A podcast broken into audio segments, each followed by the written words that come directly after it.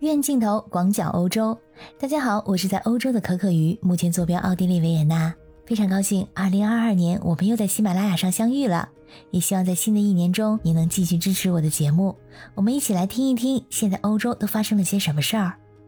今年的元旦是少有的风和日丽，在一月一日，维也纳的气温高达十四度，非常罕见的温暖。尽管天气非常明朗，但是整个欧洲依然笼罩在新冠疫情的阴影之下。在一号的统计显示，欧洲已经报告了超过一亿的新冠确诊病例，占全球所有感染病例的三分之一以上。特别是最近几个月以来，欧洲再次成为疫情的中心，奥密克戎疫情正在急剧的升温。部分国家的确诊数字在本周更数次打破疫情开始以来的最高纪录。世界卫生组织警告说。奥密克戎和德尔塔同时传播，可能会使医疗系统不堪重负。在去年的十二月二十二日到二十八日期间，全球新增的约六百五十万个病例，其中一半以上的感染者都在欧洲。仅仅法国一个国家，在过去的一周内，新冠病例数就超过了一百万例，这相当于疫情爆发以来法国全部确诊病例的百分之十。在第一次法国当日确诊十八万病例的时候，我非常惊讶的去和我的法国朋友确认，都怀疑是不是数错了后面的零。他也是非常的担心。我们当时还聊了打第三针加强针等等的事儿，还讨论了一些限制措施，比如说人们在酒吧和咖啡馆中将不能再站着，而只能坐着吃东西。关于这个只能坐着吃东西，法国卫生局给出的解释是，这个决定呢有三个目标：限制人员流动。保持距离以及对群体进行限制。具体来说，就是说，在站着的时候，两条腿可以自由移动。以人之本性，双方不可能选择隔空喊话，移着移着就会坐在一起。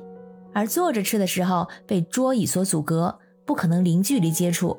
这姿势的不同呢，产生了病毒传播距离的不同，从而降低了传播风险。在巴黎、里昂等大城市再次实行户外需要佩戴口罩的规定，违反者可被罚款一百三十五欧元，大约是人民币九百八十元。本来我们认为啊，这日增十八万已经是非常夸张的一个数字，之后呢会降下来，因为当时圣诞节刚刚过去，有些测试结果呢是在节日之后才出来的，我们还以为这是一个罕见的高峰值。但是当一次又一次的日增突破二十万。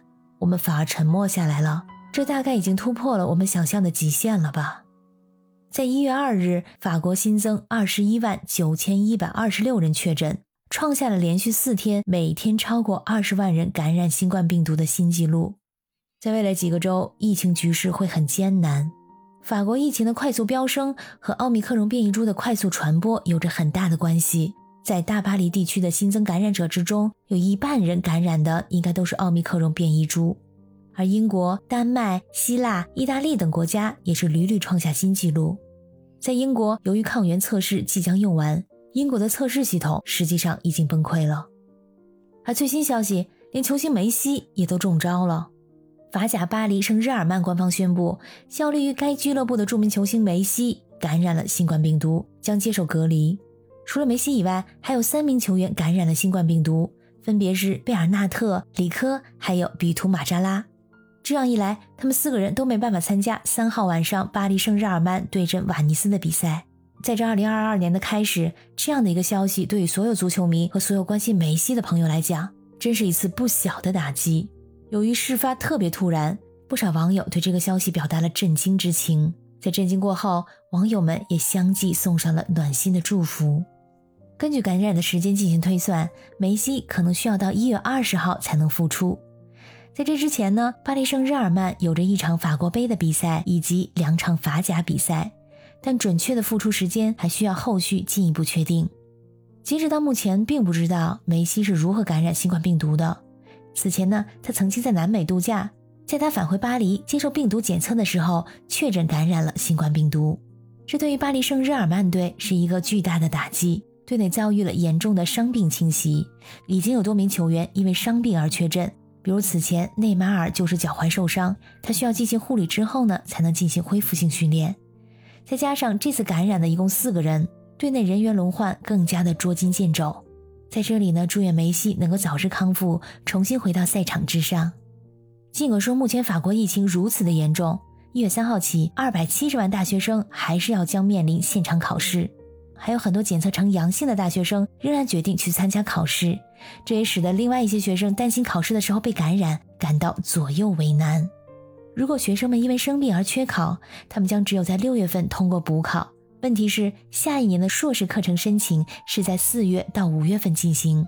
大学生们为了不影响前途，就算是已经感染了，也要去考试。大家都在呼吁关注具体的执行措施，以便让这些考试不会引发大规模的群聚感染。尽管说疫情形势严峻，但是因为不少学生已经接种了两剂疫苗，而且其中超过百分之三十的学生已经接种了三剂，因此政府做出的决定是继续进行线下考试。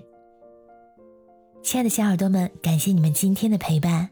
如果你们对今天的内容有任何想法和建议，欢迎你在留言区里给我留言。感谢你的收听，我们下次再见。